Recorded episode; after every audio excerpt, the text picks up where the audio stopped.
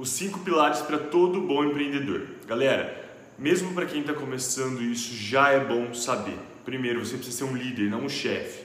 Então você precisa aprender, gente, a estimular as pessoas, não a só sobrecarregar elas, porque senão as pessoas não vão conseguir dar o máximo delas. Porque quando a gente está sendo sobrecarregado e com pressão, tem pessoas que não conseguem lidar e a maioria delas não consegue. Galera, aprenda a delegar as tarefas.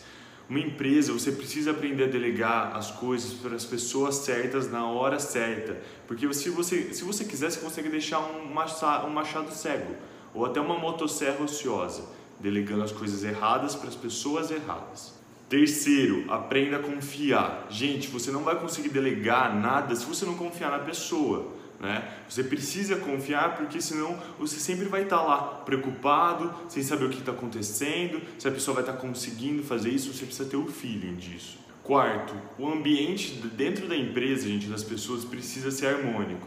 Porque se uma pessoa dentro já, se é uma pessoa às vezes que é muito motivada, ou é uma pessoa que realmente fala muito, ou começa a querer se expor muito, ou se elevar muito, dentre outros, isso vai prejudicar. Você tem que ter um grupo de pessoas em harmonia, né? eles precisam andar juntos, senão as coisas não funcionam. E por último, a cultura. Gente, a sua empresa precisa ter uma cultura.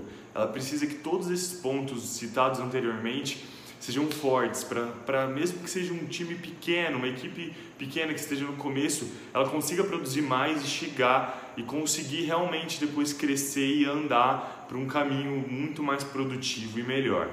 Tá bom? Espero que vocês tenham gostado do conteúdo.